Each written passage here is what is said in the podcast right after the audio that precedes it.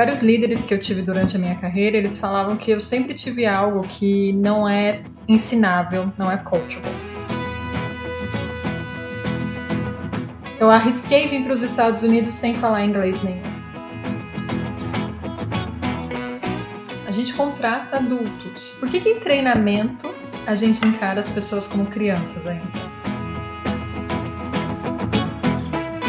Trabalho do líder não é de desenvolver as pessoas, mas é de construir, criar situações favoráveis para esse desenvolvimento, para esse autodesenvolvimento.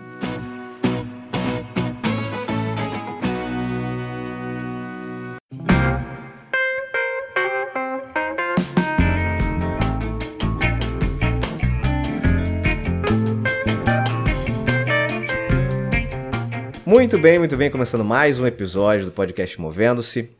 Mais uma semana, mais uma quarta-feira, sempre convidados especiais aqui para bater um papo sobre carreira, bater um papo sobre mercado de trabalho, bater um papo sobre autodesenvolvimento, sobre autoconhecimento.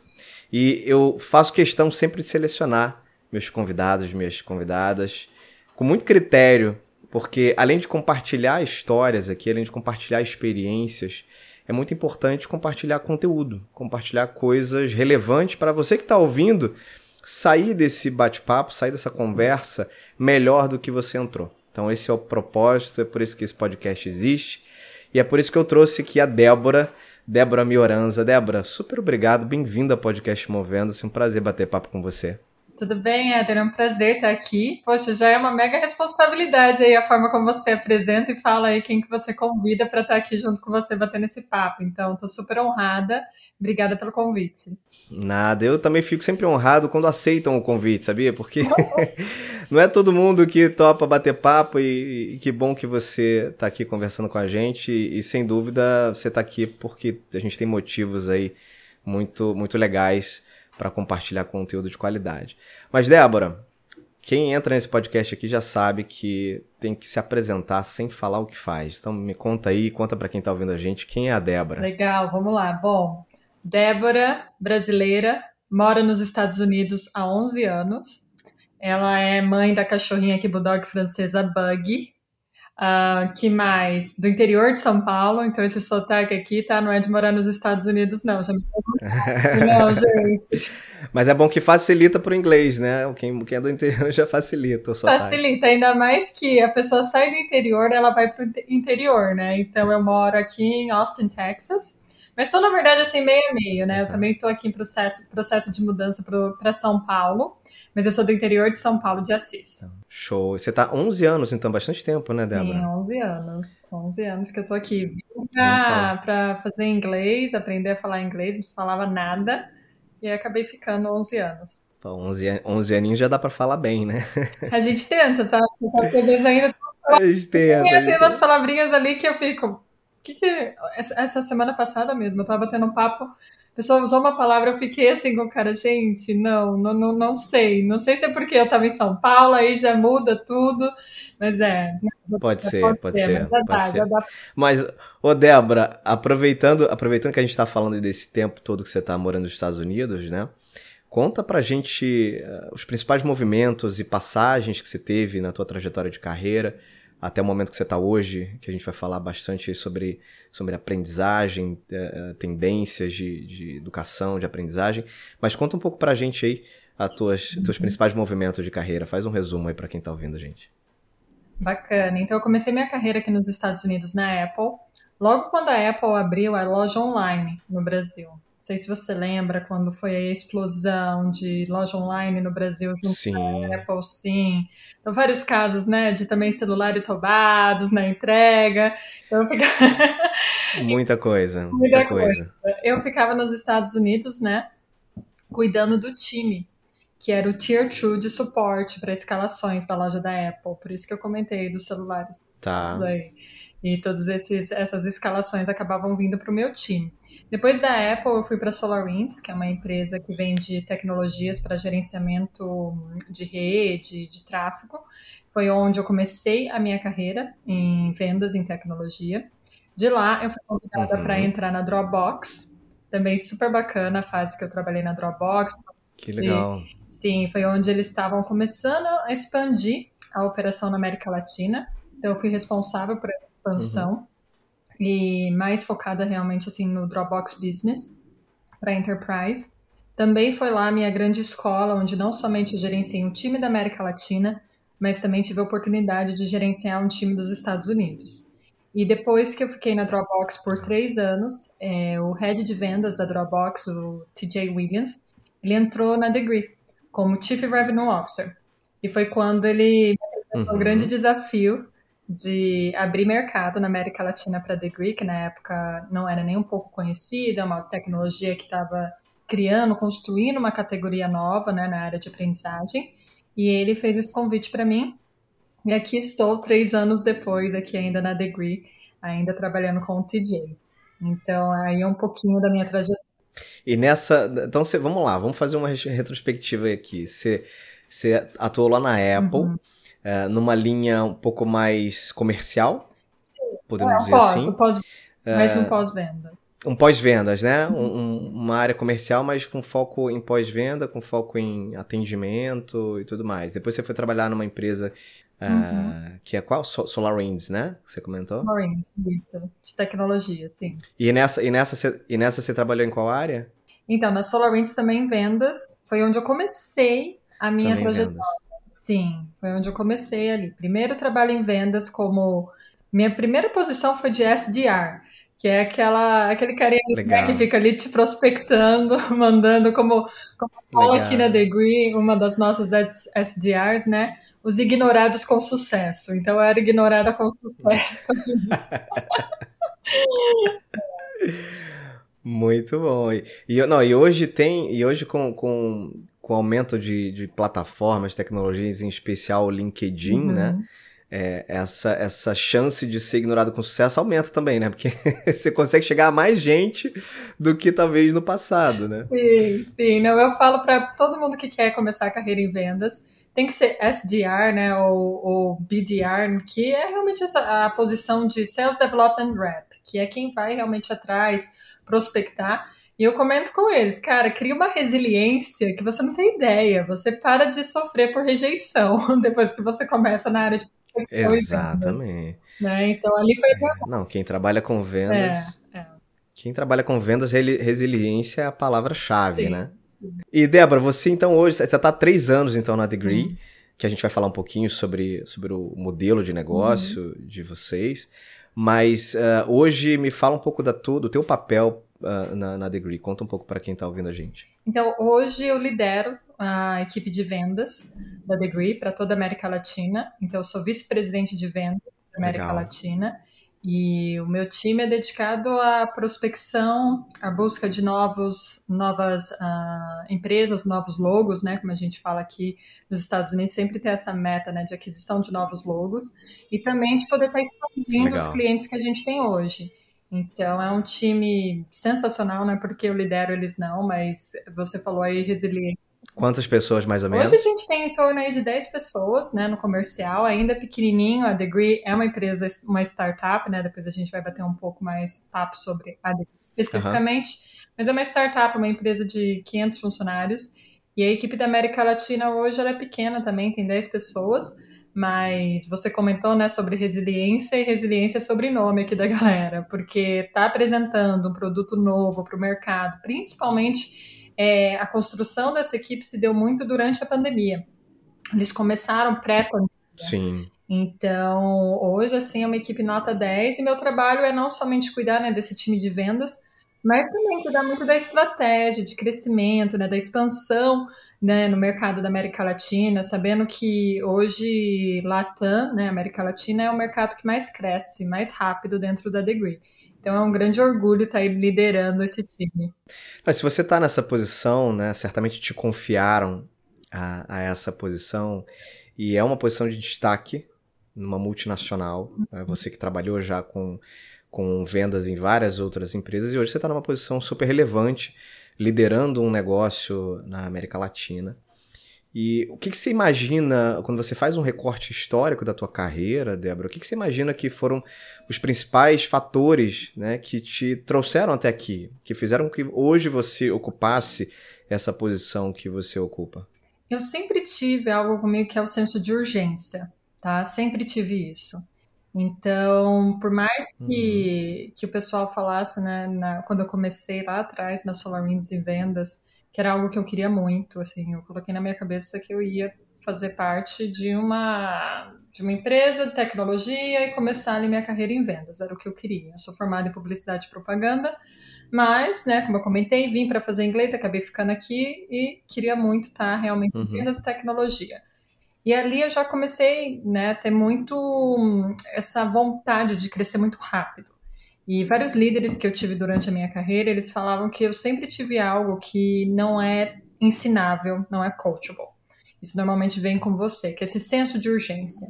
Então, eu acho que o meu senso de urgência sempre me levou a, a, a acabar, né, sempre aí decidindo por, por opções na minha carreira que me levassem a chegar o mais rápido possível onde eu queria estar, né? Então é muito legal chegar hoje, bacana aí suas palavras de você falar, poxa, é, uma, é um cargo de confiança, sim, é, principalmente porque eu escolhi também um outro fator importante, eu escolhi seguir um líder, então eu acabei saindo da Dropbox, um grande nome, uma grande empresa, com um time sensacional, porque eu escolhi seguir um líder Verdade. que eu admirava muito. Tanto é que quando eu vim para Degree, é um público totalmente diferente do público que a gente vende, né? Eu estava acostumada a vender para o CTO, para o CIO, para o diretor de tecnologia. Aqui foi uma mudança drástica. Então, eu comecei a vender para RH, equipes de treinamento. Então, eu não tinha experiência ainda nessa área, mas isso não me preocupou. Então, meu senso de urgência, a, a, minha escolha por seguir um líder do que seguir uma empresa, um nome, um logo importante, eu acho que foram dois fatores que, que me ajudaram muito. E o último é, é tomar o risco. Né? Então, eu, eu, sempre fui uma pessoa que aceitei arriscar. Então, eu arrisquei vir para os Estados Unidos sem falar inglês nenhum. Né? Foi um grande. Ali, eu, eu deixei para trás, onde eu estava no momento de construir minha carreira no Brasil. Eu arrisquei vir para cá. Eu arrisquei começar, né, sair da Apple também um grande nome, um grande logo, para ir para uma empresa para começar ali do zero a ter experiência em vendas. Arrisquei depois Sim. ir para Dropbox. E talvez o pessoal fale, poxa, mas não é um grande risco você ir para Dropbox. Quem está em vendas sabe que é. Uma vez que você já tem ali sua carteira de clientes, você já tem a sua experiência, aprendeu a vender produtos super complexos em enterprise, por que, que você vai para uma outra empresa, né? Então, acho que a questão de ter esse senso de urgência, escolher seguir um líder e tomar risco, é assim, foram essenciais para eu chegar onde eu cheguei hoje. Então, então assim, estou super satisfeita profissionalmente. Eu acho que, que hoje eu olho assim para a equipe, meu trabalho é realmente servir eles e falar, poxa, como é que eu, como é que vocês podem também, né, ocupar esse lugar talvez em outras empresas também fazendo esse trabalho tão legal que é de expandir o mercado, abrir mercado para uma empresa nova, não conhecida, né? Ter o reconhecimento que hoje a gente tem. Então, eu acredito que esses três fatores fizeram a diferença. Não quero dizer que são os fatores determinantes, tá? Para todo mundo. Claro, claro. Para você funcionou. Para mim funcionou. E quem tá escutando às vezes fala: Poxa, eu sou acelerado, ou eu prefiro seguir meu líder. Será que é certo? Poxa, é certo. O que é certo para você sempre vai ser a coisa certa. O que é certo para o outro talvez não funcione. Mas tentar encontrar, né? O que, que para mim funcionou foram essas três coisas. Total. Não, e tem gente, inclusive, que torce para que o líder saia, né? Justamente para não seguir. Né? para se afastar, se afastar daquela criatura. Tá ok também quem tem esse sentimento, tá, gente? Não, não tem também colocar muita pressão, né, Éder? Às vezes não tem esse match, não tem o que fazer. Também. Mas é muito legal também quando acontece o que aconteceu com você, e, e já vi também alguns outros movimentos, né, de pessoas que Uh, fizeram, uh, se movimentaram entre uma organização e outra por conta de uma liderança que era uma liderança inspiradora, que já havia uma uhum. confiança mútua entre as partes, né? Ou seja, eu confiava naquele líder, aquele líder também confiava no meu trabalho e, e já vi isso acontecer inclusive em mais de uma em mais de um movimento, ou seja, a pessoa saiu de uma empresa, foi para outra, levou um, um liderado, depois foi para uma outra e levou de novo. Então, assim, foi de fato é aquele seguidor ali bem, é, bem fiel. E tem também né? situações onde o líder acaba seguindo o liderado também, né? Então, às vezes o liderado vai. Ele é promovido. Também. E que demais também, né? Eu já vi muito isso de acontecer, né? De falar, poxa, a pessoa chama aquele que uma vez era o líder dele, agora ele é o líder daquela pessoa, né? Então, tem, tendo essa sinergia, essa confiança, eu acho que isso, como você falou, inspira, né? Anima muito mais, né? Você tá realmente é, investindo ali o teu tempo, a tua energia, talvez ali num trabalho, você tem que ter isso. Eu, eu acredito muito, muito nessa, nessa motivação que vem Sem do dúvida. líder mesmo. Então, por isso que eu escolhi seguir, estou super feliz aí com essa escolha. Que bom. E, Débora, você está hoje numa empresa de educação, né? E quando você faz esse, esse recorte novamente aí da tua carreira, como a gente está falando aí do, da tua história, e você uh, para para pensar na importância que a educação teve para você, treinamentos, todo o processo de desenvolvimento que você teve ao longo do ano, ao longo do ano, ao longo do tempo, como é que você avalia a importância dos treinamentos que você fez, da educação corporativa, tradicional ou não, da qual você fez parte, e como é que você percebe a evolução de, de lá para cá, ou seja, nos últimos anos, como é que você percebe a evolução desse mundo de, de treinamento, de educação? Foi, foi essencial para minha carreira. Como eu comentei, eu comecei assim do zero, ali na prospecção mesmo, a minha, a minha trajetória em vendas. E numa empresa que era uma escola. SolarWinds, para mim, eu falo que foi o bootcamp de vendas, né? Então, uhum. sem experiência alguma que eu tinha né, nesse meio, eu, eles investiram o tempo uhum. deles, então eu tive pessoas investindo o tempo delas em mim, mentores, tive uma líder muito forte, que me ensinou assim do zero de como ligar, o que falar no telefone. Olha que legal. Até engenheiros que vinham, me davam treinamentos de fazer demonstração de produtos super complexos, onde ali eu tinha que trabalhar com vendedores que talvez já tinham 10 anos de experiência em enterprise e tecnologia, e eu tinha zero, né? E lógico, existia esse, uhum, eles uhum. optavam, uhum. né, por contratar, optaram por contratar uma pessoa assim, com zero experiência, até mesmo por conta da, do desafio de ter uma pessoa que falasse português, né, conseguisse aprender rápido e, e quisesse realmente crescer rápido na organização.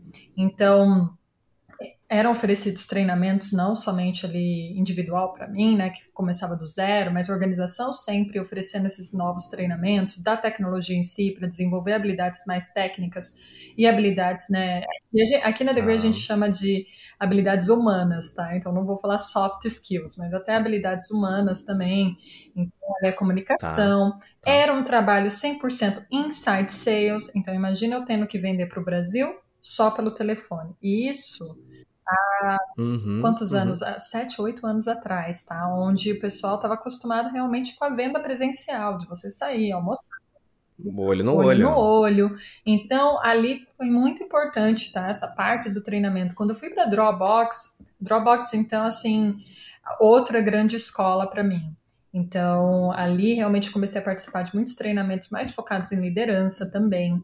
Fiz um treinamento sensacional com da empresa do Simon Sinek, que é o escritor daquele livro Comece Excelente, muito excelente. bacana. E, e quando eu vim para Degree, foi quando me abriu os olhos também desse treinamento da capacitação informal que tem que existir. Eu sempre fui uma pessoa que aprendia coisas uhum, muito rápido. Uhum.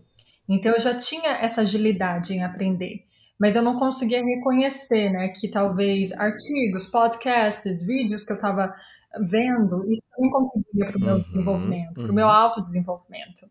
Então, talvez aí também, algo que eu não comentei da outra pergunta que você fez, né, poxa, o que, que fez diferença de você estar tá hoje aqui? E, eu acredito que eu sempre me coloquei como protagonista na minha carreira. E como eu me colocando como protagonista, Perfeito. eu acabava, eu buscando, eu correndo atrás. Então eu falava assim, poxa, quem que é o melhor vendedor? Ah, eu vou escutar uma chamada dele. Onde que tem tal treinamento para eu fazer? Qual o livro que o pessoal recomenda? Poxa, eu não curto ler. Assim, eu não sou aquela pessoa de pegar o livro e ficar lendo, mas eu gosto do audiobook. Então, eu também comecei a me entender, né, o autoconhecimento para saber como eu aprendo melhor, para buscar formar opções para o meu desenvolvimento. Perfeito. Mas, assim, eu não chegaria onde eu estou aqui se eu não tivesse colocado tempo e me forçado muitas vezes, né? Porque a gente tem que se forçar, na maioria dos casos, ainda mais quando você tem que aprender algo que não é algo que você fala, pô, eu não gosto tanto. Total. Tem que ter disciplina, total, tem que ter disciplina, não adianta. Então, se eu não tivesse essa disciplina de, de treinar, do treinamento, de estar tá lá assistindo uma, um, um professor ensinando e mesmo passando barreiras do idioma, tá? Então, assim, lógico, estou aqui há 11 anos é, mas não, meu inglês era zero, lembra? Quando eu cheguei era zero. Comecei a trabalhar na Apple, uhum, eu tinha um ano uhum. e meio de Estados Unidos. Então, eu também tive que vencer muita barreira do idioma, a barreira da vergonha de falar em público. E principalmente, Débora, principalmente quando a gente fala de aprendizagem, né? Porque uma coisa é você é, começar a melhorar o nível de proficiência numa língua para você se comunicar. Uhum. Né? Esse é um primeiro estágio. Às vezes você já até consegue se comunicar bem ali, entender bem, responder e tal. Mas é diferente quando a gente fala de, de aprendizagem, né? É diferente quando a gente fala de ler um livro, de participar de um treinamento totalmente naquele idioma. É, o nível que é exigido de proficiência para você realmente absorver um conteúdo, né? E se desenvolver naquele conteúdo é diferente de, de você começar a aprender a se comunicar. E imagino que você tenha passado por isso Sim, também. Sim, passei demais. Passei é, de, de, tudo, assim, sabe? Daquele desconforto de você estar tá ali aprendendo e você, da pressão de você ter também que fazer, às vezes, exercícios na frente dos colegas que falam né, o inglês como primeiro idioma. E uma frase que me marcou muito de um líder na Dropbox foi: você tem que ficar, você tem que chegar no ponto onde você está confortável em se sentir desconfortável. Então, ali eu comecei, virou certo. a chave para mim, entendeu? De falar, ok, eu tenho que estar tá aqui, eu tenho que estar tá focado, eu tenho que. E deixar essas distrações, né, que a gente tem do nervoso, da comparação, poder tirar aqui meu, meu foco. Uhum, que eu tô aqui uhum. para consumir a mesma coisa que eles estão e eu preciso fazer, e eu vou ser avaliada no mesmo nível. Né? Eu tinha um chefe que falava, não importa, sim, você está sendo avaliada do mesmo nível. Porque amanhã você pode ser uma gestora do mesmo, de um americano também. Foi isso que aconteceu. Foi Total, que claro, acabou acontecendo. Claro. Então, então eu acho que, que vai muito disso também, né? Como é que eu começo a reconhecer o que, que é distração, o que, que é mentira na minha própria cabeça, uhum. né? Dos uhum. meus traumas, dos meus medos, e foco 100%. Porque essa distração, Éder, também pode acontecer até mesmo você estando no seu país de origem, falando o seu idioma, mas ainda tentando, né? Aquela briga uhum. de se comparar ao colega que está do lado, que apresenta melhor, que fala melhor. Isso exatamente. Né? exatamente. Então acho que é muito disso. E aí você se boicota o tempo inteiro, né? E você foi falando, eu me lembrei, é, Débora, de situações que eu também já vivi em relação a, a, a, outro idioma, ao inglês especificamente. E uma coisa que funcionou comigo é, foi se mostrar vulnerável. Eu já participei, por exemplo, de treinamentos é, fora do Brasil e to totalmente em inglês. Eu consigo me comunicar, tal, assim, eu não sou fluente, eu tenho ali alguns gaps na, no idioma. E eu me lembro de um último treinamento que eu fiz, acho que foi em setembro de 2019, que eu fiz na, na Califórnia, que foi até é, sobre inteligência emocional, tá um treinamento uhum. super legal. E, e aí, no, no, na primeira rodada ali do treinamento, onde a gente tinha que se apresentar, todo mundo era americano, era uma turma de, um, de umas 14 pessoas, eu era o único latino, o único fora, fora dos Estados Unidos. E aí todo mundo se apresentando, e eu me lembro que quando eu fui me apresentar, eu falei, ah, um prazer estar tá aqui e tal, não sei o quê. E pra mim é um grande desafio estar uh, tá aqui com vocês, né? Fazendo um treinamento numa língua que não é a minha uhum. primeira língua. E aí, assim, aquilo ali, primeiro, que já me trouxe um, um certo é, alívio, porque eu estava me expondo, dizendo que é, para mim era um desafio. Uhum. E para as pessoas que estão também na sua volta, uh, quando você se mostra vulnerável, as pessoas também passam a entender um pouco melhor. Caso você cometa um erro ou outro ali na, na, na pronúncia ou no vocabulário, e isso, pelo menos para mim, funciona dessa forma, isso me traz mais tranquilidade, uhum. me traz mais segurança, diminui um pouco uhum. o medo. Então, essa pode ser uma dica para algumas pessoas que se mostra vulnerável. Não, a gente não sabe tudo, e ok também, tudo bem não saber tudo. Mas se você achar que você vai ter que dominar o tempo inteiro, acho que essa insegurança vai ficar ali na cabeça, corroendo. Sim, né? nossa, e, e você sabe que eu falava isso até quando eu fazia entrevista. Eu já começava a entrevista desculpa pelos erros uhum. de inglês, de gramática que eu iria. É, eu tava Ótimo, pensando é assim, né? Eu lembro até hoje, assim, na Apple, minha primeira entrevista em inglês, eu já cheguei falando: olha, eu não falo inglês direito, eu vou cometer erros aqui, tá bom? Se você não entender minha pronúncia, você pergunta, eu repito. E a pessoa olhou para mim e falou: cara, teu inglês está ótimo, porque isso também às vezes está na nossa cabeça. Né? O americano, na maioria uhum. das vezes, ele não fala mais de um idioma. Então ele já tem uma mega admiração uhum. por você, por mim, que estamos aqui tentando, falando com o nosso sotaque, com, com os nossos erros. Então ele já tem uma mega admiração. Então para ele assim, sensacional. E a mesma coisa para quem está sentado do outro lado. Se amanhã você está no Brasil, chega alguém que está falando português como segundo idioma, a gente também fica olhando e julgando, Isso. né? Eu acho que esse medo, como você colocou, tá dentro da gente. Sendo vulnerável, você acaba tirando né, esse peso, falando, ok, eu não sou tão bom nisso, tudo bem? Sou aceito assim? E a pessoa fala, você sempre foi aceito, então tá ótimo, porque esse medo tá dentro de você, a outra nem tá te julgando da forma como você tá achando que você tá sendo julgado. E, e eu comento com as pessoas que isso não passa, não. Às vezes a gente fala, como você falou, poxa, eu moro no Brasil, então meu inglês não é tão aqui há 11 uhum. anos e dependendo do cenário, ainda assim dá aquele medo, ainda assim dá aquela, aquele desconforto, mas eu tenho que lembrar mais uma vez, isso daqui está dentro de mim, eu vou chegar lá, eu sei do conteúdo, eu estudei, e as pessoas estão aqui como a gente está batendo esse papo, não é para eu ser julgada do meu nível de inglês, se eu falei, exato, se eu exato. usei o in ou on, ou o que, que eu usei ali na hora, ninguém tá, aquilo ali é um detalhe, sabe? Então, acho que, que vai muito, como você colocou, da, ser vulnerável, né? Para daí você, na tua cabeça, ter essa aceitação, que é tão importante para você relaxar e focar no conteúdo, como você falou. Poxa, eu tô lá para aprender, eu investir nesse curso. E falando em curso, conteúdo, a gente está numa era hoje, que obviamente você acompanha muito, até porque você está hoje num negócio de, de conteúdo de educação. A gente está numa era hoje com um nível de oferta, disponibilidade de conteúdo, é um negócio assim que nunca, nunca antes na história, né? Aquela, aquela velha frase. Por outro lado, é, apesar de ser muito positivo a gente ter muita oferta de conteúdo, conteúdo gratuito, conteúdo pago, tudo quanto é tipo de, de plataforma, de meios, né? De, a gente fala tem podcast, tem vídeo, tem texto, tem livro, tem tudo que você quiser. Mas, é, por outro lado, tem uma responsabilidade grande aí é, de cada indivíduo que quer se desenvolver, que é de fazer uma curadoria correta disso, uhum. né? Porque quanto mais oferta, e eu tenho percebido isso, tenho conversado com algumas pessoas, a turma fica meio perdida, né? Cara, que que eu, eu, assisto a live, não sei de quem, eu, eu vou no podcast, não sei da hum. onde, eu pego o, o documentário do Netflix e tal. O que que eu faço, né? Como é que eu, como é que eu estruturo a minha vida para eu conseguir de fato aprender sobre, sobre algo que eu quero aprender?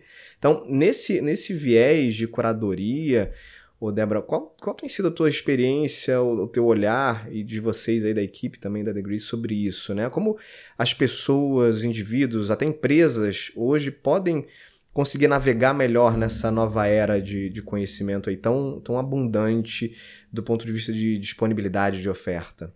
Sim, não, e, e eu acho que isso ficou mais evidente ainda, né, depois uh, da pandemia porque a gente viu aí um movimento muito Sim. grande, onde as empresas estavam investindo muito ainda né, na aprendizagem tradicional, que é aquele modelo presencial, e foram forçadas para o uhum. digital.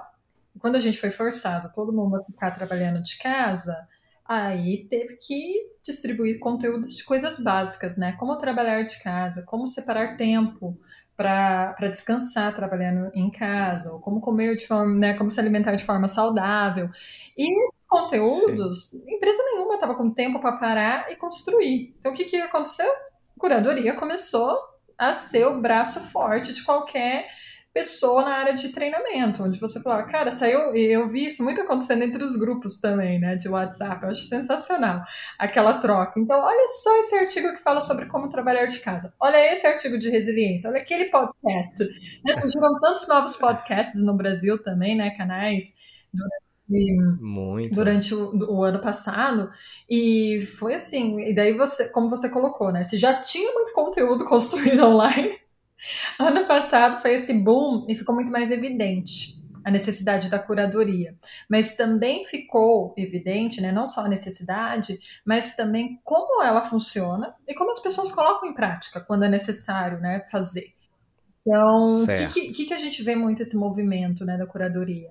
As empresas hoje que têm como base a parceria confiança com o colaborador, elas acabam ganhando mais, né? E nesse, nesse mundo louco aí de conteúdos e curadoria, ganhando já na largada. Uhum. Por quê? Porque ela acaba utilizando o próprio colaborador para ele ser o curador. Então você colocou aí, né, na sua fala, poxa, aí o amigo fala que assistiu um documentário, o outro fala que leu um livro. Como que eu me organizo tudo isso? Então, primeiro é, você está você tá olhando para as suas fontes ali, né, de, de confiança, que, que é a sua rede. Então, essa, essa aprendizagem, né, esse compartilhamento, uhum, uhum. essa colaboração, ela é extremamente importante. Então, esse é um primeiro fator, né? Quem me recomendou isso? Acho para você se organizar. Quem me recomendou Legal. isso? O segundo é como eu gosto de aprender. Então, é deixar um pouco de lado a pressão de que se o Eder curte fazer cursos no Coursera, no EDX, porque é da Harvard, porque é da MIT, então eu também tenho que fazer para aprender. Não, não tem. Não, porque teu, teu aproveitamento pro, provavelmente não vai ser tão bom quanto o Eder, porque ele curte, né, fazer esses cursos. Eu acho que se entender, uhum. se conhecer, como eu coloquei, né, na, na, minha, na minha aí, na minha caminhada sobre estar aprendendo, né, dentro de empresas, eu aprendi que eu não curto sentar e ficar lendo um livro, eu não curto ficar numa sala de aula, mas eu adoro um audiobook, um podcast. Então, assim, um artigo, uma leitura rápida. Então, é assim que eu consumo melhor. Quer dizer que eu só aprendo assim? Não, vão ter momentos que eu vou acabar escolhendo um curso também, uma sala de aula, com certeza. Sim, sim, claro. Mas, primeiro, eu estou olhando para minha rede, depois eu estou olhando para dentro de mim, para mim mesmo, e falando como eu gosto de aprender, tirando a pressão que eu tenho que aprender igual ao outro. Então, isso é extremamente importante. E o terceiro é priorizar a aprendizagem. Então, o pessoal que fala, poxa, eu não tenho tempo, é muito conteúdo, é muita coisa acontecendo, aí você vai ter realmente que ter a disciplina para se organizar, separar um tempo. E aí, realmente, você vai olhar e vai falar o que, que o meu colega tá, tá, tá compartilhando, como que desse conteúdo, esse formato é o formato que eu consumo melhor, sim. Então é nesse horário que eu vou separar, porque é o meu horário para o meu autodesenvolvimento tá? E aí as empresas Perfeito. que acabam dando na mão esse controle para o colaborador, porque é um controle, né, de você falar, cara, você aprende a hora que você quer, o momento que você quer e da forma que é, uhum. são realmente as que acabam, como eu comentei, né, já ganhando lá na largada, porque aí você tira também o peso de você estar tá construindo conteúdo, de você estar tá fazendo curadoria constante para escalar, Imagina uma empresa de 10 mil funcionários onde os 10 mil estão fazendo curadoria, os 10 mil estão podendo compartilhar isso, os 10 mil estão ali, né, dentro dos grupos dele, falando, olha, tem isso. Muito legal, dele. sim. Né, então aí você escala tudo isso. Então eu acho que essa grande tendência que veio para ficar também, e a gente viu isso sendo forçado e colocando né, no, no, como prioridade dentro das empresas também. Legal. Acho que um ponto que você trocou, tocou aí que para mim faz total sentido, eu já tive experiências muito claras em relação a isso, não só comigo pessoalmente, mas com, com funcionários, executivos, enfim, pessoas que que já passaram por treinamentos que eu gerenciei, ou que, enfim, eu como a minha carreira construída dentro do mundo de RH, né, acabei eh, tendo muito contato com o processo de desenvolvimento, de formação, desde o tradicional, sala de aula, até a evolução para o mundo uhum. mais digital. Isso já há muitos anos. Então eu me lembro, por exemplo, de, de um programa de liderança, de desenvolvimento de liderança numa empresa que eu, que eu, que eu trabalhei, que eu atuei, que a gente tinha é, sala de aula, então tinha módulos que eram uhum. presenciais, aquele clássico, né, com um consultor de fora, uma instituição super renomada e tudo mais. E tinha também é, alguns conteúdos que eram disponibilizados de forma online, com pílulas, com vídeos e tudo mais.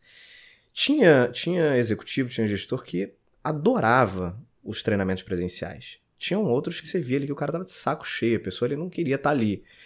E o online tinha gente que não, não tinha adesão nenhuma, não, não suportava fazer, e outras pessoas adoravam fazer o online. Então, respeitar o estilo de aprendizagem de cada um, é, eu acredito que seja aí uma grande chave para toda organização, porque, de fato, a gente tem uh, preferências, né? A gente aprende, tem gente que é mais audiovisual, tem gente que é mais leitura, tem gente que consegue ficar preso no conteúdo por muito tempo, tem gente que deu cinco minutos ali de vídeo, não, já, já começa a desfocar.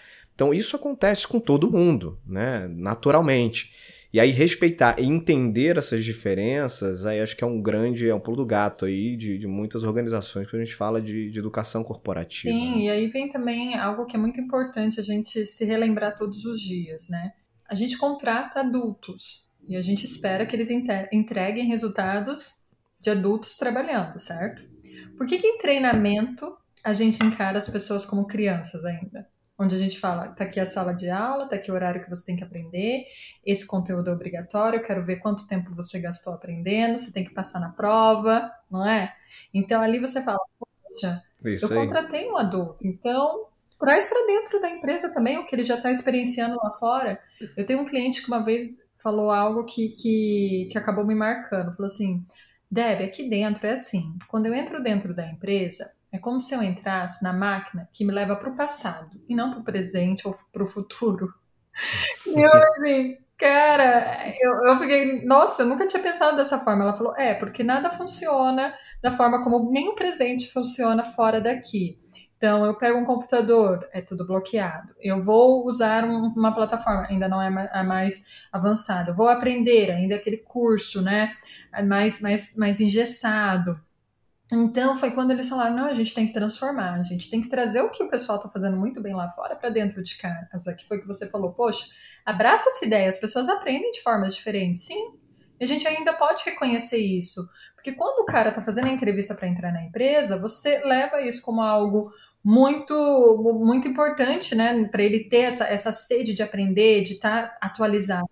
Então, por que quando ele entra claro. dentro da empresa, a gente acaba julgando porque o, a pessoa está assistindo o YouTube? Ah, ele está assistindo o YouTube, então ele está fazendo o quê? Ele está ali perdendo tempo. Não, ele pode estar tá aprendendo sobre inteligência emocional, ele pode estar tá aprendendo sobre Java, ele pode estar tá tirando uma dúvida dele que talvez o time não, não respondeu, talvez ele achou mais rápido ir no YouTube, no Google buscar e encontrou aquele vídeo.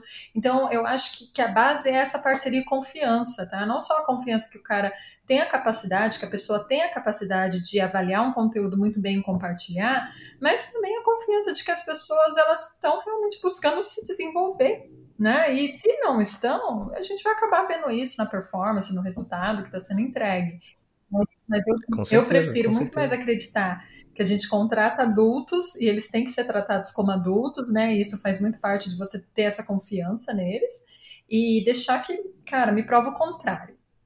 Né? No meu time, uma vez, fizeram uma pergunta para mim, assim, uma pessoa falou assim, Deb, quando tudo que eu fizer, levar o cliente para almoçar, jantar, tal, eu tenho que te pedir antes?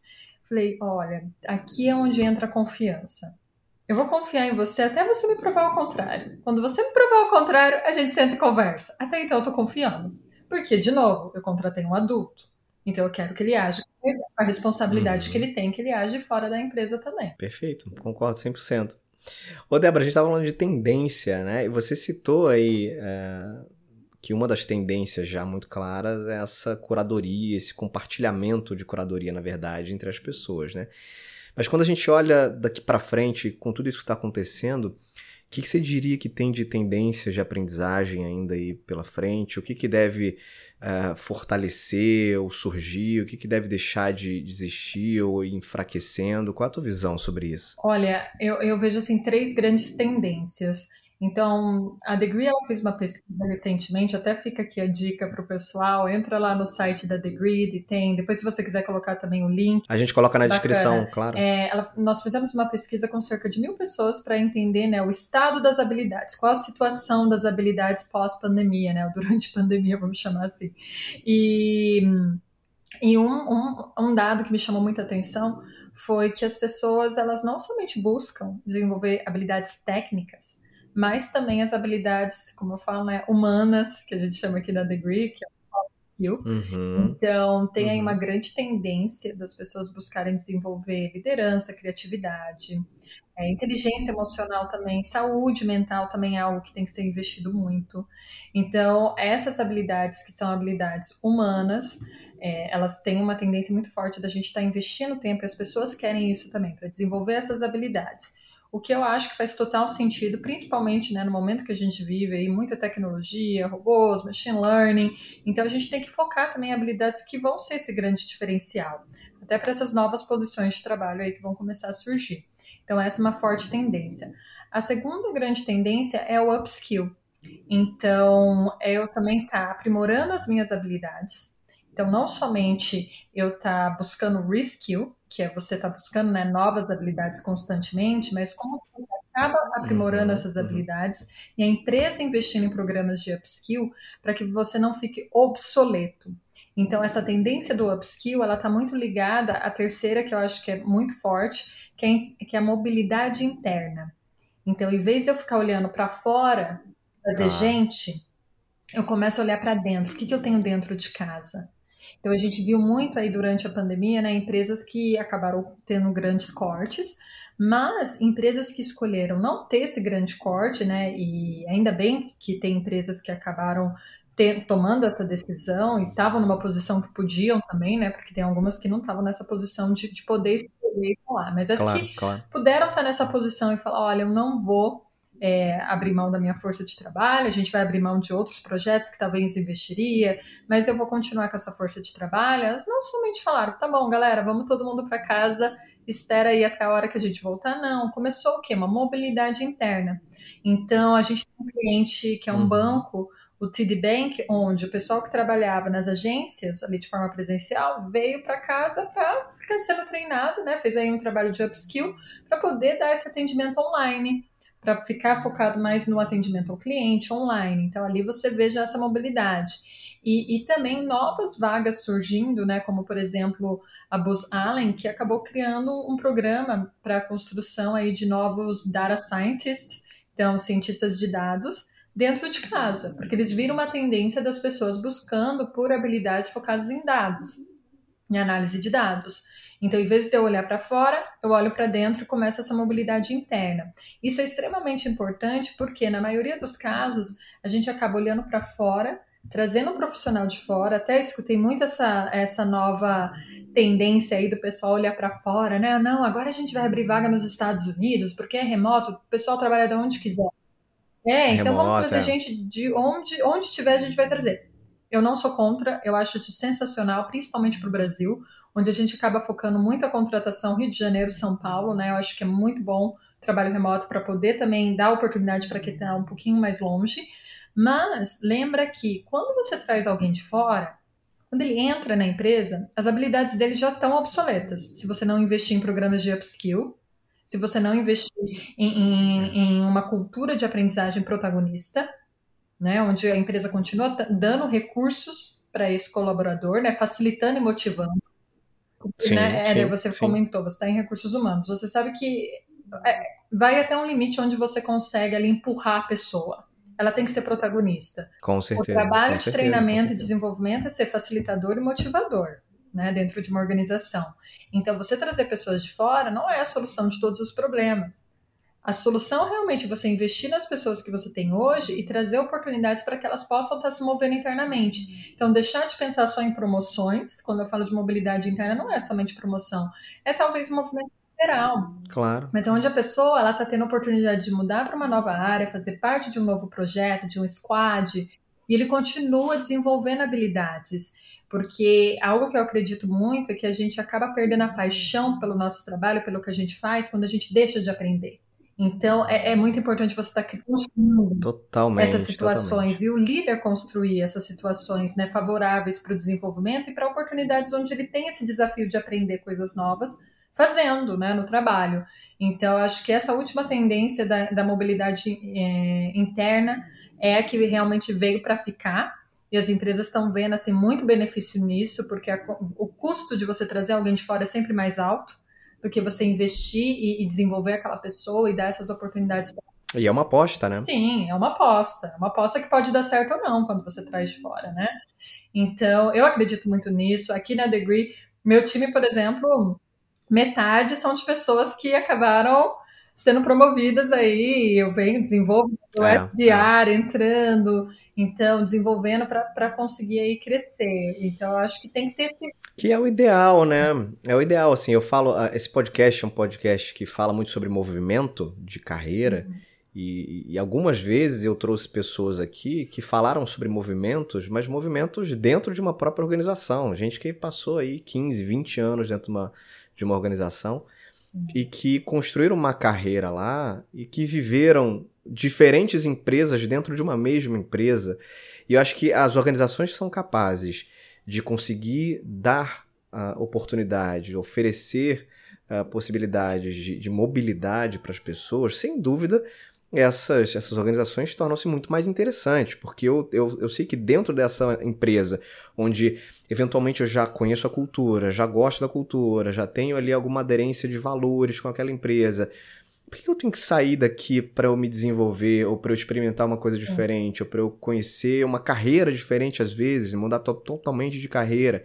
Eu já vivi situações de pessoas que mudaram de TI para marketing dentro de uma mesma empresa. E olha que legal, assim, legal. você poder ter essa experiência dentro de uma, mes uma mesma organização, sabe? Sim. Então, eu concordo total contigo, assim, acho que a gente ter a mobilidade como um fator chave também de retenção, até de, de atração, embora seja contraditório, né? uhum. né? Você atrair uh, por conta da mobilidade, mas é, passa a ser uma, uma, uma vitrine interessante porque, acima de tudo, as pessoas começam a entender que existem caminhos e possibilidades de desenvolvimento para aquela dentro daquela organização. É claro que assim, que isso é muito bonito na prática, mas depende de uma série de variáveis, né? Depende do, do tamanho da empresa, depende do modelo de negócio, do segmento de negócio que essa empresa atua. Tem empresas que são muito dinâmicas e que realmente favorecem e até estimulam muito essa questão do movimento, porque acontece mudança o tempo inteiro dentro da própria dinâmica da organização. Tem, outras, tem outros negócios que são negócios mais estáveis, né? Que as mudanças são mudanças que acontecem um pouco mais a médio ou longo prazo. Então isso vai depender muito de cada organização. Mas a intenção, acho que ela independe, né? A intenção como organização, acho que independe. Acho que você, dentro de uma organização, quem está liderando a área de recursos humanos ou quem está liderando qualquer tipo de área de negócio, precisa ter isso em mente. Acho que liderança como um todo, né? Qualquer gestor hoje, acho que ele precisa ter em mente que é, favorecer uh, oportunidades, oferecer mobilidade para as pessoas é um, é um atrativo e tanto. Sim, eu acho que o que você comentou sobre poxa, às vezes também, que é contraditório, né, trazer de fora, mas não. Eu acho que daí você, quando você tem também essa cultura da mobilidade interna, você atrai pessoas que vêm para ficar. Né? Então, talentos que vêm para Exato, exato. E, e não tem que ser um ou o outro. Eu acho que tem que encontrar um equilíbrio, um e o outro. Como você falou, cada empresa é diferente, está em momentos diferentes também, mas sempre tem aquela área que está crescendo mais rápido, né? Tá tendo aquele boom de pessoas que querem ir para aquela área ou estão saindo também. Então, encontra, cria essa situação, como eu falei, né? O trabalho do líder não é de desenvolver as pessoas, mas é de construir, criar situações favoráveis para esse desenvolvimento, para esse autodesenvolvimento. E nisso pode ser como, Com como eu falei, pode ser uma posição de trabalho nova, sim, sensacional se essa for, for, for, o caso da empresa e do momento da empresa. Mas pode ser que não. Pode ser que é um projeto. Pode ser que o líder olhe para uma lista de iniciativas que ele tem durante o ano e ele fale assim: cara, quer saber? Eu posso fazer isso sozinho, mas eu também posso fazer isso em conjunto. Eu posso criar um grupo de Sim. pessoas que pode me ajudar. E não precisa ser só da minha área. Eu posso trazer alguém de comunicação, Aí você acabou construindo um squad ali, né? Então você traz uma pessoa de comunicação, sabe uma pessoa do RH que quer ter aquele primeiro contato, que é tão importante, né? Porque é uma mudança também de carreira, mesmo que interna, né, Éder? É uma mudança grande. Poxa, vou mudar de área. Claro. Vou mudar de área, vou sair de tecnologia para comunicação. É isso mesmo que eu quero? Então vamos, vamos colocar na prática. Vem fazer parte desse projeto. Então você acaba ali colocando na mão de outras pessoas, vem de novo a parceria, a confiança, né? Desculpa ser repetitiva, mas tem que, isso vai ter que existir para acontecer, né? Está intrínseco, claro. É, então assim, você acaba também construindo. Não tem que sair de um extremo e já ir para o outro do dia para a noite. Mas acho que aos poucos, né? É difícil a gente, a gente, no momento que a gente vive hoje, realmente acreditar, poxa, não tem empresa nenhuma tendo alguma coisa ali dentro acontecendo que favoreça essa mobilidade interna? Pode ser que sim. E mais uma vez, não tem que ser um ou outro, mas ter esse equilíbrio é importantíssimo, principalmente como você comentou sobre quando a gente fala de rotatividade, né? Quando a gente fala aí desse turnover uhum, sendo alto, uhum. a satisfação do colaborador em estar dentro daquela organização, porque o cultural fit é algo assim que pega demais. E se eu não tô feliz, acaba contagiando outras pessoas que talvez estavam felizes, agora não estão também. Então, acho que é tudo isso aí são fatores que acabam cada vez mais assim me convencendo de que sim, a gente tem que de alguma forma construir isso. E é o papel do líder construir, né, criar essas situações favoráveis muito mais até mesmo do que da área de recursos humanos. Eu, como líder, eu tenho a capacidade de claro. isso, né? De fomentar essa cultura e tirar o foco de, poxa, é meu trabalho desenvolver. Não, é um trabalho em conjunto. O outro é protagonista. Ele vai, ele corre atrás, mas você constrói essa situação favorável. Concordo. E, Débora, falamos aqui da, da Degree já em alguns, em alguns momentos, mas conta um pouco para a gente, então, como é que está o negócio hoje? Do que consiste exatamente o negócio, produtos, serviços? E como é que isso se conecta com essa realidade que a gente comentou aqui nesse, nesses minutos que a gente está conversando? A Degree é uma empresa que foi fundada em 2012 pelo Eric Sharp e David Blake. E a ideia da Degree foi sempre trazer aí dentro das empresas a realidade que a gente vive, né? Que ninguém desenvolve habilidades somente dentro de universidades. Então, quando eles tiveram essa uhum. ideia em 2012, foi para realmente ali inovar e falar, cara, as pessoas não têm que aprender apenas da forma tradicional. Então, eles construíram a Degree, que é uma plataforma de upskilling que conecta habilidades, aprendizagem a oportunidades hoje. Mas, na verdade, ela foi a pioneira a construir uma nova categoria no Gartner, que é plataforma de experiência de aprendizagem. Então, a gente tem aí né, o LMS tradicional, onde você tem seus cursos obrigatórios, e a Degree chegou falando, cara, a gente é uma plataforma de experiência de aprendizagem. O que, que isso quer dizer? Quer dizer que eu trago muito o social learning presente na plataforma, eu abraço e trago conteúdos informais. Então, desde artigos, podcasts, vídeos. Poxa, o teu podcast aqui, Eder, pode estar na Degree para o pessoal aprender a desenvolver. Olha que bacana, né? Então, a gente tem ali, a gente traz vários canais de podcast, vários provedores de conteúdos, hoje também do Brasil, para que as pessoas possam escolher, determinar a forma como eles gostam de aprender. Por trás dessa plataforma tem o Machine Learning, onde ele está fazendo uma conexão entre as habilidades que a pessoa busca se desenvolver com o conteúdo disponível. E aí, o grande passo da Degree, há um ano atrás, foi falar: esse é o mundo que a gente vive, né? Eu falo que é a montanha que a gente vive de aprendizagem. Mas tem uma outra montanha que é de talento, né? Que a gente comentou agora da mobilidade interna. Como é que eu ligo as uhum. duas? Porque entre tem um abismo. Então a gente faz essa ligação através das habilidades. Então a gente acaba olhando para dentro das empresas e falando quais são as habilidades presentes aqui. Quem tem essas habilidades? Quem está buscando se desenvolver? Onde está esse conteúdo? A pessoa busca, aprende, compartilha. E ali eu começo a mostrar: olha as oportunidades que tem na empresa. Porque, da mesma forma que eu tenho hoje um quadro ali de várias vagas abertas para contratar externamente, essas vagas também deveriam estar tá ali sendo vistas para quem está dentro né, da minha empresa. Então, sim, sim. E quem é o dono da tua carreira? Não sou eu, não é, Éder? É você. Então você é o dono da sua carreira. Então você olha para essas vagas. Então ali a Degree acaba fazendo esse match dessas oportunidades com pessoas, recomendando, também dando, falando, poxa, você não está pronto? Então, olha aqui um conteúdo legal para você se desenvolver. Então, hoje, esse é o papel da plataforma dentro de uma organização. A gente já faz parte aí de uma parceria grande com clientes como a Vale, Itaú, Renner, C&A, entre outros aí, iFood também, Stone. E são realmente. Muito empresas, legal. Sim, são empresas. E a operação no Brasil começou apenas há três anos, com a minha chegada, mas são empresas que realmente estão transformando a forma de olhar para a aprendizagem dentro de casa, falando: eu não, não deixo de ter como prioridade o conteúdo obrigatório, né, que eu preciso que eles se desenvolvam, mas eu também quero e aceito a ideia de que a pessoa tem que ser protagonista, ela tem que estar tá aprendendo no momento, na hora que ela quer, de conteúdos, formatos diferentes. Então, é, é essa a grande missão da Degree. Eu acabo comentando sempre que Degree não é para todo mundo e não é todo mundo que é para Degree. Por quê? Ela vem realmente para habilitar uma cultura de aprendizagem muito mais protagonista, muito mais focada no lifelong learning, do que uma cultura de aprendizagem mais engessada, comando e controle. A gente fala, né, como uhum. o Howard comenta, é coragem e controle. A gente sai do comando, entra no controle aqui com a nossa plataforma. Excelente. E hoje vocês estão já operando há três anos no Brasil. Essa sua mudança que você comentou no início do nosso bate-papo, que você está de mudança para São Paulo, tem a ver também com a estratégia aí de negócio ou não? Sim, sim, tem a ver com a estratégia de negócio. Está mais pertinho aqui do time. Eu ainda tenho pessoas no México, Peru, mas a maioria das pessoas está no Brasil. Então também aí é uma visão para ficar mais perto do time e conseguir escalar muito mais do que a gente conseguiu aí nesses três anos. Que legal.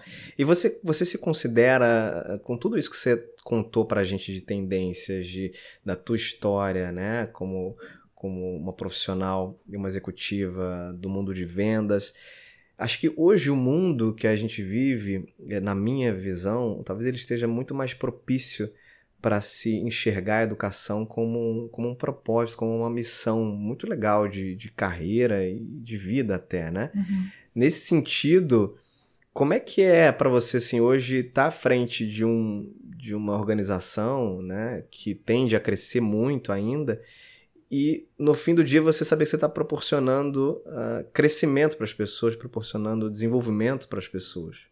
Eu acho que não, não somente pensando dentro né, da, da minha equipe, mas uh, quando eu escuto histórias né, de clientes onde o motorista de ônibus estava sentado numa mesa ali de almoço, né? E ele começou a falar sobre o que, que era startup, investidores, porque ele viu uhum. esse conteúdo.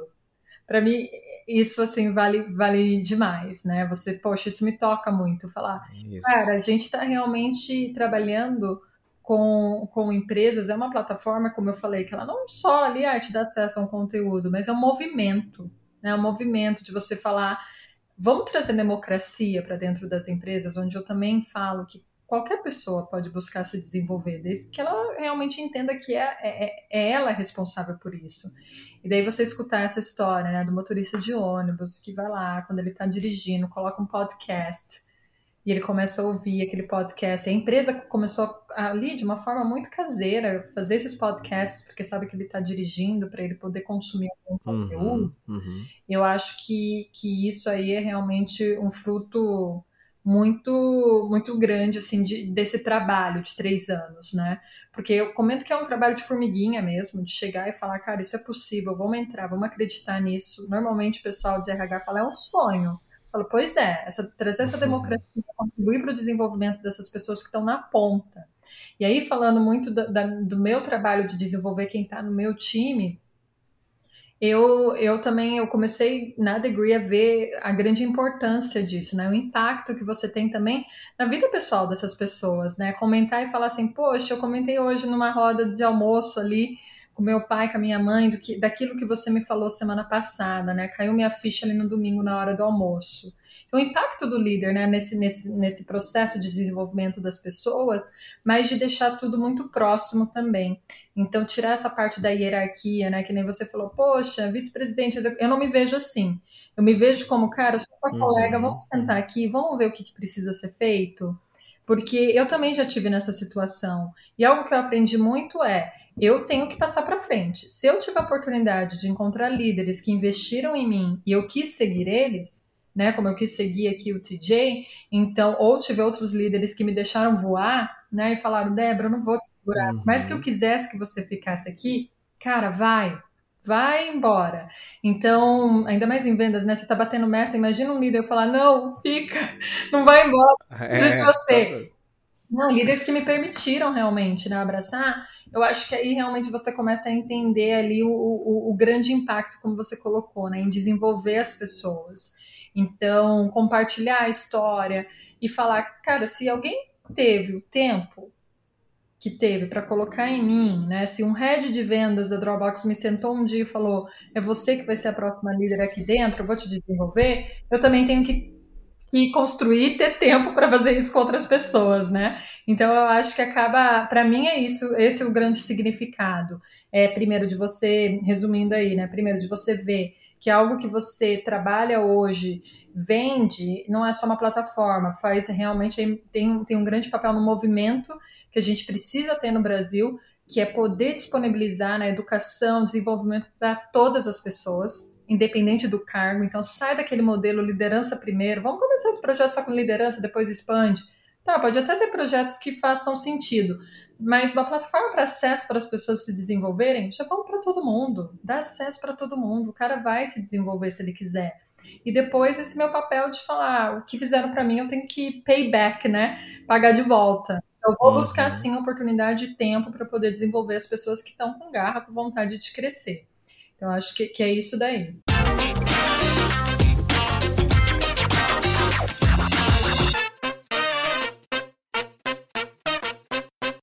Débora, tá muito bom o papo, tô aprendendo pra caramba aqui contigo. Tá divertido.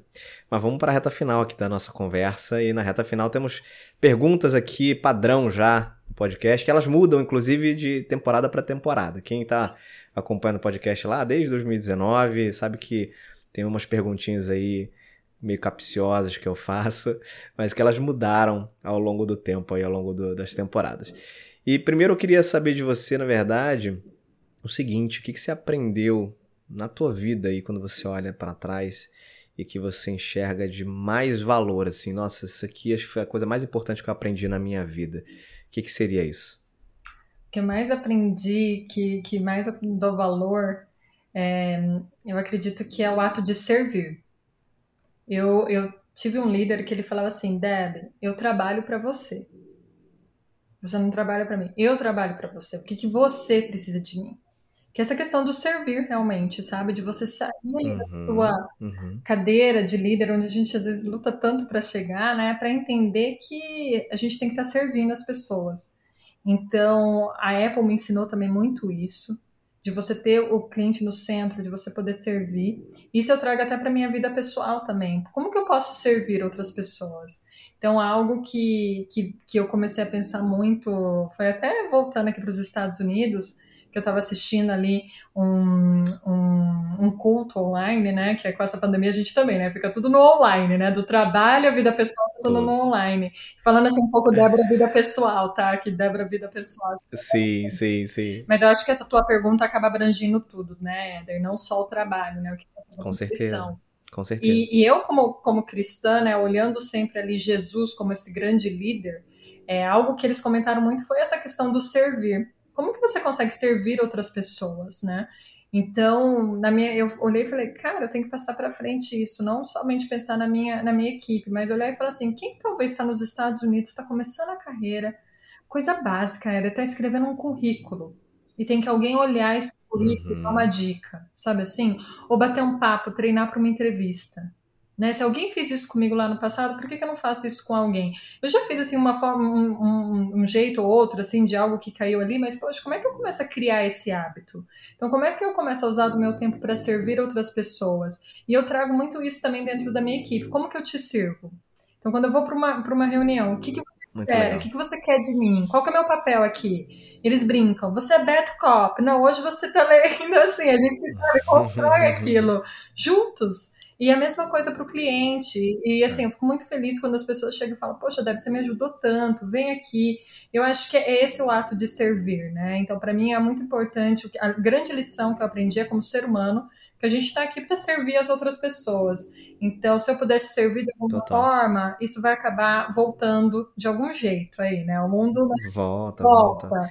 Então, ainda, ainda que seja simplesmente pelo bem-estar em fazer isso, né? Porque uhum. quem serve, eu me identifico muito com isso que você está falando, e me lembrei de um exemplo recente, né? Eu, como trabalho com RH, muitas vezes, vira e mexe, me mandam, me mandam um currículo, alguma coisa do tipo, e, e às vezes o pai de ou pai ou mãe de algum de algum jovem que está entrando no mercado de trabalho, poxa, você não quer compartilhar o currículo do meu filho, ver se tem uma vaga de estágio, aquela coisa toda, né? Uhum.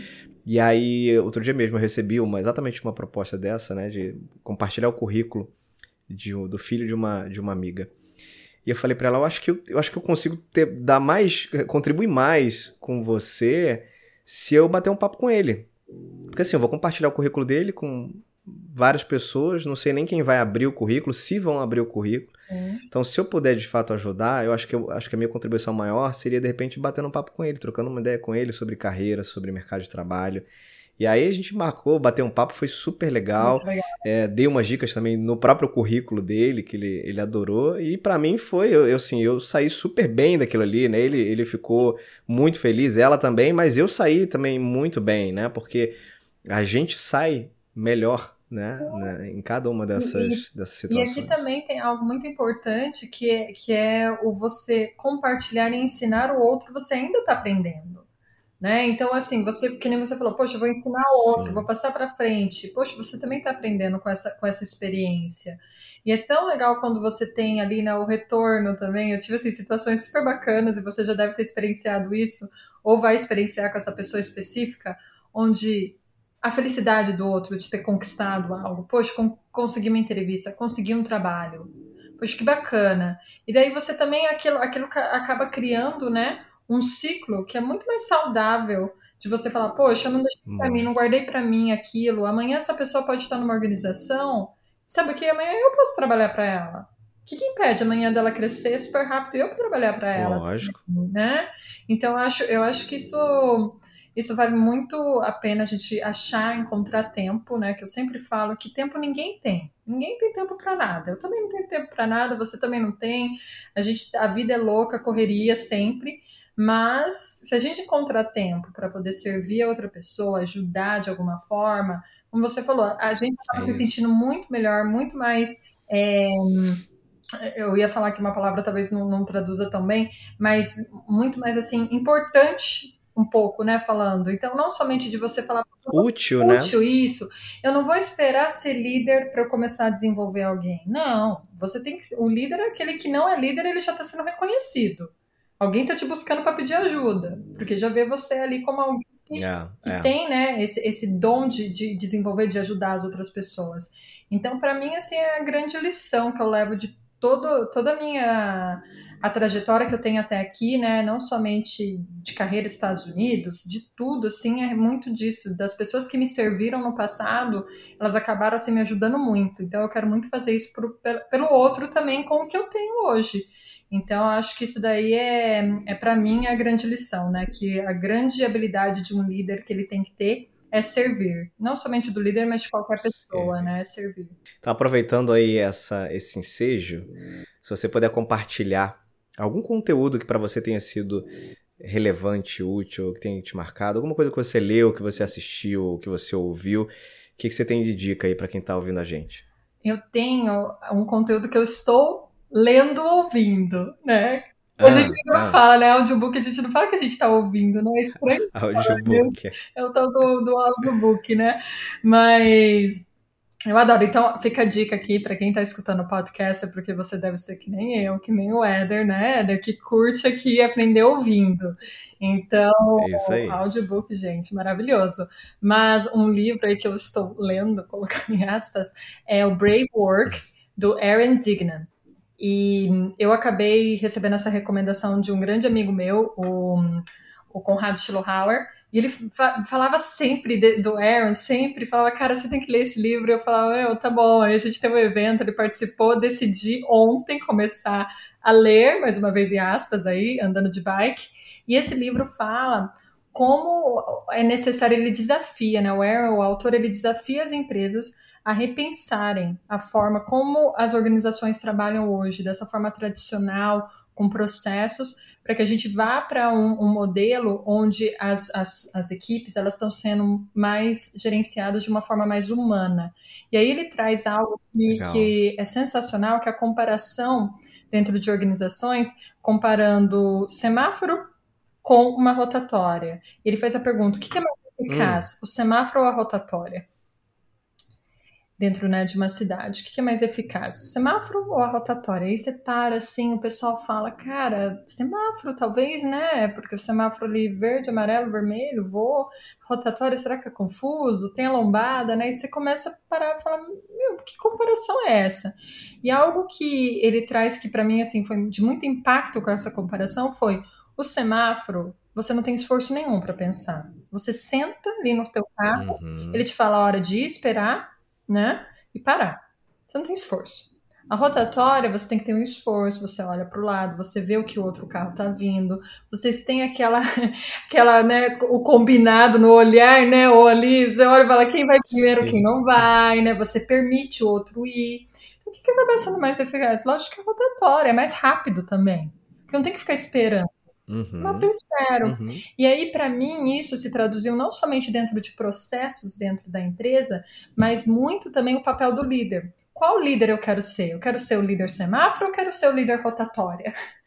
onde eu permito, onde eu colaboro, né? Então, assim, é um livro, eu ainda não terminei, mas altas recomendações aí, como eu comentei do Conrado e outros colegas também que já viram.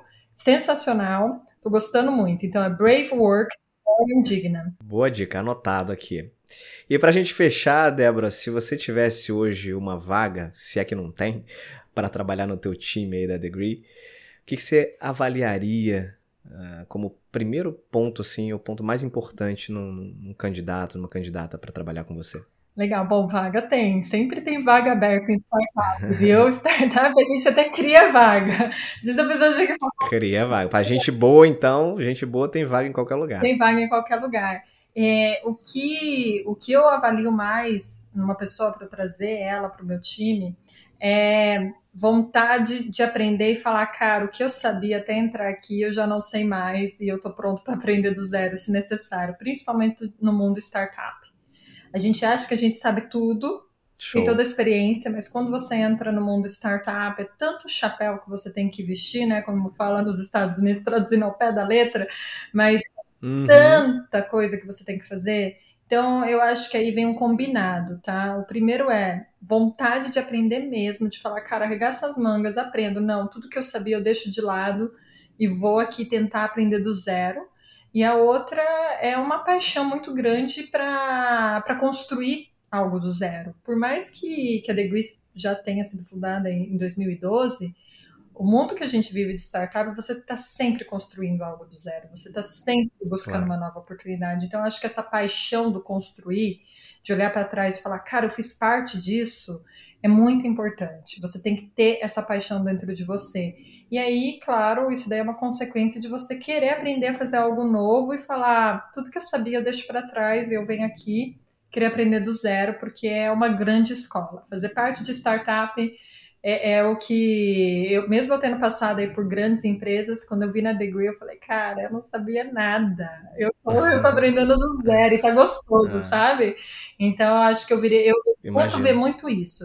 Essa, essa facilidade de se adaptar em, em lugares onde eles estão toda hora mudando, que eu acho que vem muito disso, de você querer aprender, tá aberto a se questionar, questionar o sistema e querer fazer né, ser a grande rotatória aí, né? Não esperar que alguém fale, faz isso ou faz aquilo. Vai e faz. E se não der certo, cara, não deu. Ninguém tá aqui buscando, como eu comento, né? Agora eu falo a cura do Covid. Não, não estamos. A gente é simples. Se errou, errou, levanta, vamos para frente.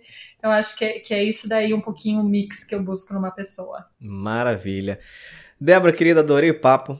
Muito bom falar com você. Passou aqui mais de uma hora dessa nossa ah, conversa aqui, boa. mas parece que tem 15 minutos que a gente está conversando. É. Papo bom é assim, que é, voa rápido. Espero que quem esteja ouvindo a gente até agora também tenha tido a mesma sensação, que tenha conseguido aproveitar é, alguns insights aqui e aprender um pouquinho com essa conversa. Mas queria te agradecer por fazer parte da história do podcast Movendo-se.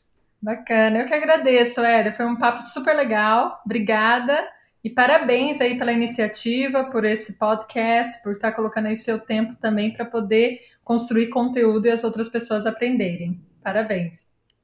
É isso aí, obrigado. Vamos junto, vamos junto nesse propósito. Pessoal, mantenham-se conectados aí nas redes sociais do podcast Movendo-se, arroba Movendo-se. Aliás, Débora, quem quiser entrar em contato com você ou conhecer um pouco mais sobre a Degree, como é que faz? A gente bota na descrição aqui do, do episódio. Isso, bota na descrição meu LinkedIn, o meu perfil também da Degree aberto, tá. então se vocês quiserem ver o que, que eu venho aprendendo, vocês podem olhar lá ah, também, começar a me seguir. Mas sempre, assim, se quiser mandar pergunta, bater um papo, eu adoro conhecer novas pessoas e compartilhar um pouco aí da minha experiência e escutar do outro também. Então pode se conectar e mandar um oi aí. Show. Pessoal, vamos ficando por aqui. Beijos e abraços, até mais.